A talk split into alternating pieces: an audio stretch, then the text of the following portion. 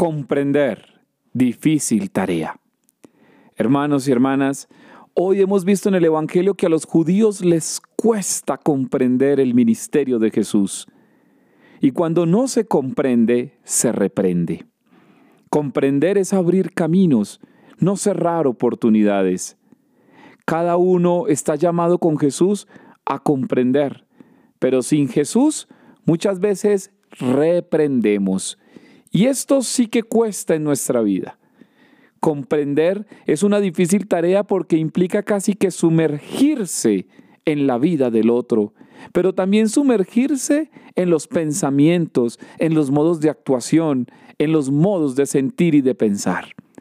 Cada uno de nosotros hoy tendría que ser juez de sí mismo antes de los demás. Hoy no podemos ser como aquellos fariseos que se cierran, que son ciegos ante el ministerio mesiánico y salvífico de Jesús.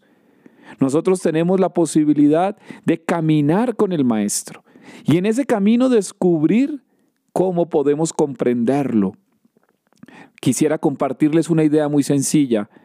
Para Hans-Jos Gadamer, la palabra horizonte significa camino de comprensión. Todos y cada uno de nosotros estamos llamados a esa misma tarea, a hacer de nuestra vida un camino de comprensión. Comprende cómo piensan los otros, comprende qué quieren decir los otros, comprende las intenciones de los otros, comprende el amor de otros, pero también comprende las debilidades de otros. Solo así entonces podemos abrir caminos y no cerrar oportunidades. Levántate y caminemos juntos hacia la comprensión de nosotros mismos y de los demás.